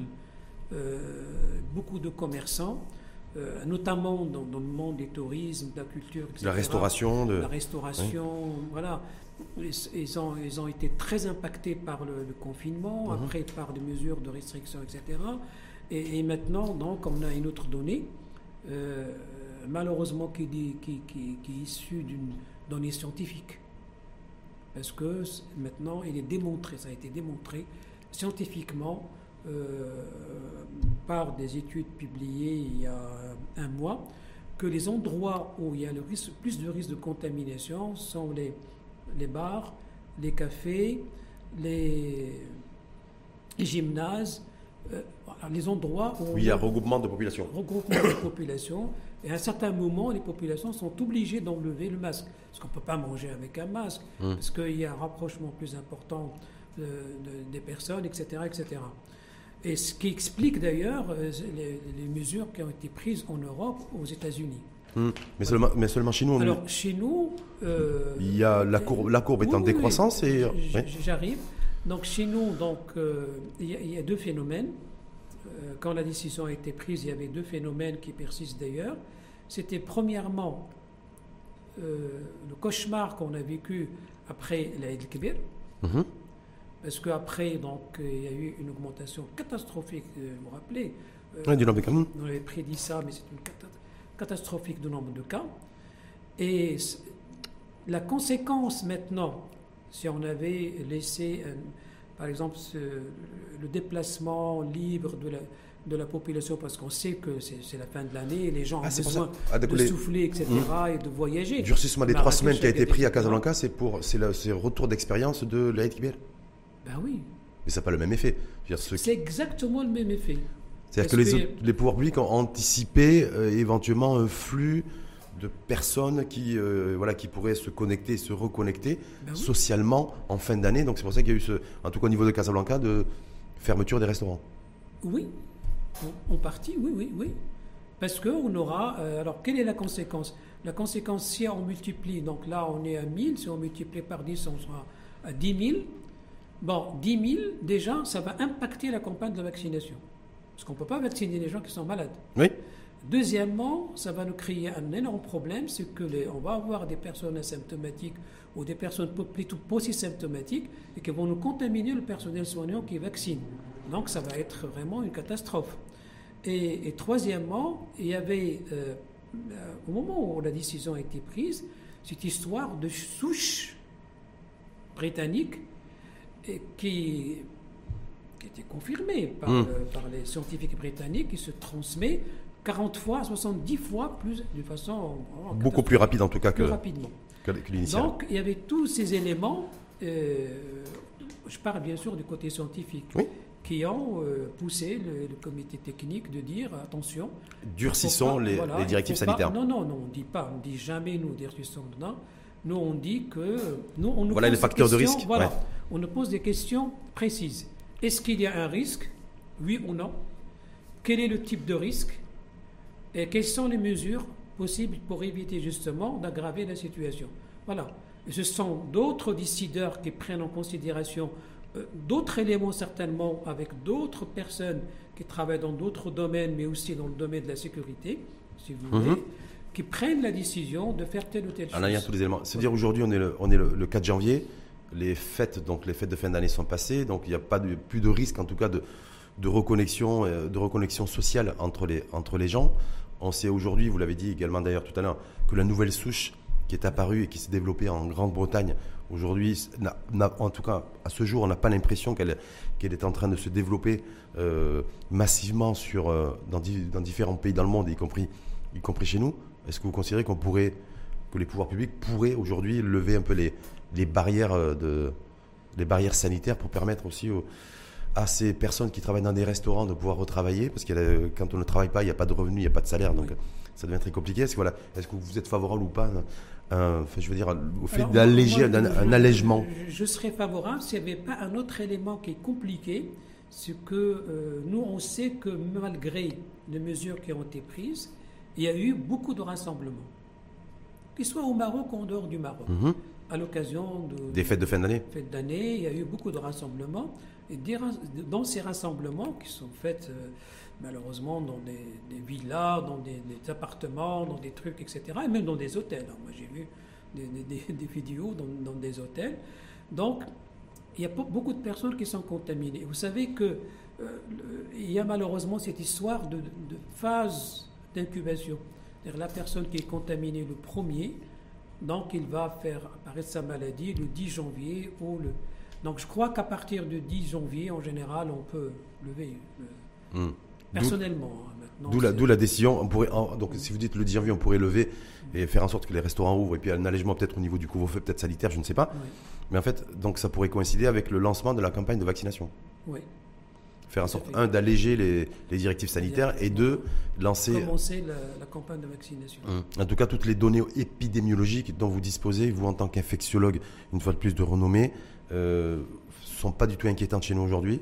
Elles sont plutôt, Non. plutôt, euh, plutôt rassurantes en tout cas. confirme, je confirme, elles sont plutôt rassurantes parce que euh, j'ai l'impression, je répète encore une fois, que les Marocains ont compris qu'est-ce que c'est la maladie euh, et, et les diagnostics qui sont posés précocement. La seule chose qui m'inquiète, c'est que malheureusement, le suivi n'est pas dans tous les cas correct. Je lui permets de suivi des malades qui arrivent chez nous avec euh, 75 ou 80% de saturation d'oxygène. Ouais, parce que je rappelle qu'on a toujours un taux, un taux de, de décès, un taux de mortalité extrêmement, extrêmement élevé. Même, je vois, même quand on a Et 1000 nouveaux cas par jour. Le nombre de nouveaux cas de forme sévère, vous savez, hier, euh, on avait quand même euh, 700 encore. Nouveaux cas sévères, donc quand même c'est très important. Parce qu'en plus, quand on dit 700 nouveaux cas, compte tenu qu'on a un taux de mortalité autour de 70%, Oui, on peut se dire qu'il y, aura- il y a à peu près 400 personnes oui. sur les 700 de- admis en réanimation hier qui pourraient Qui perdre la vie. Exactement. Hum. Donc, c'est avoir une pensée à ce niveau-là. Merci infiniment à vous, à Bien, à. Donc, euh, je- ce que je retiens, entre autres, hein, vous, à titre personnel en tout cas, c'est que le vaccin chinois, vous faites vacciner tout de suite. Par contre, si ce n'est pas le vaccin chinois, et a priori, nous, ça serait le, le vaccin AstraZeneca, vous préférez vous temporiser parce que vous avez une culture vaccinale, une culture de la vaccination qui fait que vous faites beaucoup plus confiance, parce que à travers de votre organisme et métabolisme, un vaccin tué. Oui. Tu sais, C'est impo- c'est- c'est important d'entendre un professionnel de santé aussi nous dire ça, mais bon, après, en même temps, vous- AstraZeneca, euh, c'est- Non, mais je peux, je peux, je peux vous dire, hein, euh, non, moi j'ai un, j'ai un grand problème d'allergie. hein. Euh, vous l'avez constaté, donc j'ai vraiment d'énormes problèmes d'allergie. Et par rapport à ce qui s'est passé avec le vaccin ARN, etc., moi je préfère ne pas courir de risque de faire un choc allergique. C'est une question personnelle, hein, c'est Mmh. pas une question par rapport c'est une importante parce qu'il y a les- Voilà, une Il les question personnelle. Donc je préfère faire euh, le vaccin euh, qui est fabriqué selon la méthode classique que j'ai utilisée. J'ai jamais eu de problème après un vaccin. Voilà. En tout cas, en tout cas le, le professeur Shakib se fera vacciner. Je rappelle aussi le pronostic. on- il pourrait y avoir le lancement de la campagne nationale de vaccination chez nous à partir du 10-11 janvier. Donc, il serait été bien de faire coïncider ça avec cette fête nationale et, ce, et le- la déclaration, en tout cas, du communiqué de, de, de- de la dé- délivrance du Maroc hein, ce jour-là, hein, Oui, de la fin du protectorat. Ouais. Donc ça serait bien aussi, voilà. Et donc de se dire aussi, ben, la fin du protectorat, c'est peut-être aussi aller plus loin dans, le, dans la recherche et développement et de faire en sorte aussi que demain ou après-demain, on puisse être en capacité d'avoir, d'atteindre une forme de souveraineté aussi, nous permettant de pouvoir produire euh, des vaccins Ouais. et ne pas forcément attendre que... Attend viennent d'un pays ou de l'autre. Merci en tout cas, une fois de plus à vous, Abftah Shakib. Merci. Je rappelle, professeur de, de médecine au CHU Imanos de Casablanca, spécialiste des maladies infectieuses et maladies tropicales. Et une fois de plus, euh, je vous souhaite une bonne et heureuse année 2021. Merci. Et également aussi, voilà, caméra aussi euh, vis-à-vis de ceux qui nous ont suivis, qui vous ont suivis pendant 90 minutes top chrono sur la situation épidémiologique, sur l'enjeu de la vaccination et sur, savoir un petit peu comment tout ça pouvait se dérouler, avec aussi comme finalité la possibilité de retrouver un peu de soleil et, et de retirer peut-être légèrement son masque à partir de mi-juin ou mi-juillet prochain. Oui, septembre 2000. On dira septembre. Voilà. Septembre 2000. Merci infiniment à, à- à vous et merci Merci. infiniment aussi à ceux qui nous ont suivis, Oui. qui nous écoutaient, à qui je souhaite d'ailleurs une bonne et heureuse année 2021. Je me joins à vous pour leur souhaiter une bonne année et qu'on soit délivré définitivement de cette catastrophe. Merci en tout cas à vous et euh, à très bientôt.